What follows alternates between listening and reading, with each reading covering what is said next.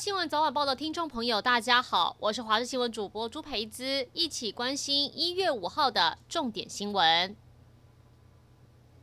台中市出现非法日租套房，伪装成居家简易替代住所，在脸书上大打广告，不但列出各式房型，还强调有个人专用卫浴。不少民众误以为是合法场所，付钱入住。主管单位观光旅游局说，合法的居家简易旅馆是不会在网络上做广告，也不会隐藏地址。目前已经接到十七件民众检举，其中五件已经开罚。违法业者要是屡次不改，就会断水断饭店。一名六十四岁邱姓男子驾驶小货车从桃园出发，要到台北，结果在行经国道一号北上三十四公里五股出口，前方车流放慢，邱姓男子紧急刹车，结果造成车辆失控，撞向内侧一辆小客车。而另外在台六十五线也发生有驾驶疑似放置后方轮胎没固定好，直接喷飞，导致一辆车闪避不及，直接翻车。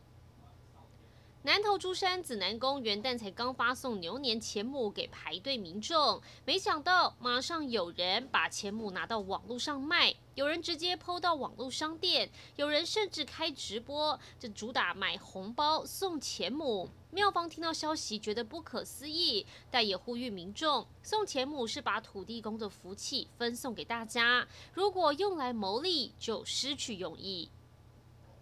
在日本夯剧半泽直树中饰演坏上司的石丸干二，精湛演技让人印象深刻。事务所证实他感染新冠病毒。石丸干二和日本男星武田真治原本是要同台演出舞台剧，不过在四号武田真治先确诊染疫，经过检查，石丸干二也确诊，两个人先后染疫，舞台剧是否能如期演出，现在还是未知数。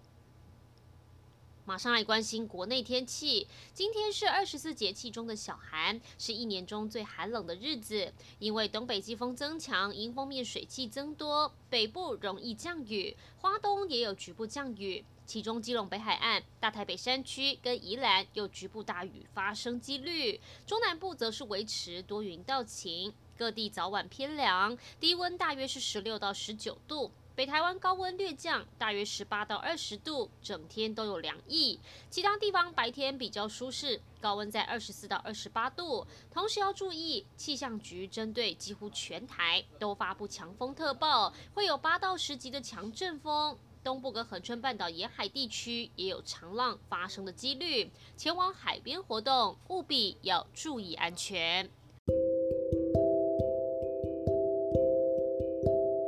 以上就是这一节新闻内容，感谢您的收听，我们再会。